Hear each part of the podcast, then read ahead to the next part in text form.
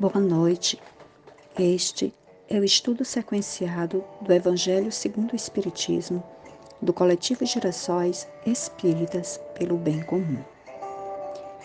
21 de agosto de 2022. Domingo. Que nossas sinceras vibrações sejam direcionadas ao movimento espírita. Nesse momento, Vamos serenar nossos pensamentos e fazer a nossa prece. Senhor, nos auxilia a praticar conscienciosamente o vosso Evangelho, para que sejamos mais humildes e possamos vivenciar em pensamentos e atos a compaixão que auxilia e que lava nossa alma egóica da maledicência. Que assim seja. O estudo de hoje é do capítulo 20, Os Trabalhadores da Última Hora, Missão dos Espíritas, item 4. Não escutais já o ruído da tempestade que há de arrebatar o velho mundo e abismar no nada o conjunto das iniquidades terrenas? Ah, bendizei o Senhor, vós que haveis posto a vossa fé na sua soberana justiça e que novos apóstolos da crença revelada pelas profecias, pelas proféticas vozes superiores, e despregar o novo dogma da reencarnação e da elevação dos espíritos, conforme tenham cumprido bem ou mal suas missões e suportado suas provas terrestres. Não mais vos assusteis. As línguas de fogo estão sobre as vossas cabeças. Ó verdadeiros adeptos do Espiritismo, sois os escolhidos de Deus. Ide e pregai a palavra divina. É chegada a hora em que deveis sacrificar a sua propagação, os vossos hábitos, os vossos trabalhos, as vossas ocupações fúteis. Ide e pregai. Convosco estão os espíritos elevados. Certamente falareis a criaturas que não quererão escutar a voz de Deus, porque essa voz as exorta incessantemente a abnegação. Pregareis o desinteresse aos ávaros, a abstinência aos dissolutos, a mansidão aos tiranos domésticos, como aos déspotas. Palavras perdidas, eu sei, mas não importa.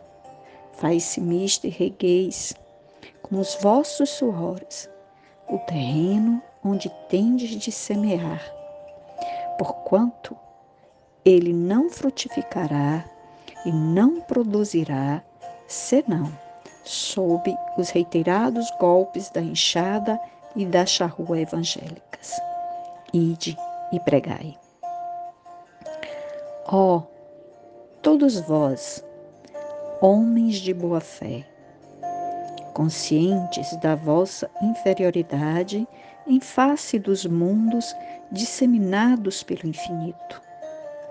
Lançai-vos em cruzada contra a injustiça e a iniquidade. Ide e proscrevei esse culto do bezerro de ouro, que cada dia mais se alastra. Ide, Deus vos guia Homens simples e ignorantes, vossas línguas se saltarão e falareis como nenhum orador fala. Ide e pregai, que as populações atentas recolherão ditosas as vossas palavras de consolação, de fraternidade, de esperança e de paz. Que importam as emboscadas que vos armeis pelo caminho?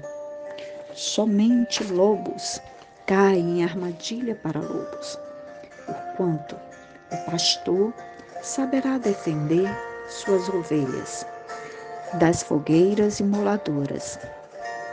Ide, homens que, grandes diante de Deus, mais ditosos do que Tomé, crede, sem fazerdes questão de ver e aceitais os fatos da mediunidade, mesmo quando não tenhais conseguido obtê-los por vós mesmos. Ide, o Espírito de Deus vos conduz. Marcha, pois, avante, falange imponente pela tua fé. Diante de ti, os grandes batalhões dos incrédulos se dissiparão, como a bruma da manhã aos primeiros raios do sol nascente. A fé é a virtude que desloca montanhas, disse Jesus. Todavia, mais pesados do que as maiores montanhas, jazem depositados nos corações dos homens a impureza e todos os vícios que derivam da impureza. Parti, então, cheios de coragem, para removerdes essa montanha de iniquidades que as futuras gerações só deverão conhecer como lenda, do mesmo modo que vós, que só muito imperfeitamente conhecei os tempos que antecederam a civilização pagã. Sim, em todos os pontos do globo vão produzir-se as subversões morais e filosóficas. Aproxima-se a hora em que a luz divina se espargirá sobre os dois mundos. Ide, pois, e levai a palavra divina aos grandes que a desprezarão, aos eruditos que exigirão provas aos pequenos e simples que a aceitarão, porque, principalmente entre os mártires do trabalho, desta provação terrena, encontrareis fervor e fé.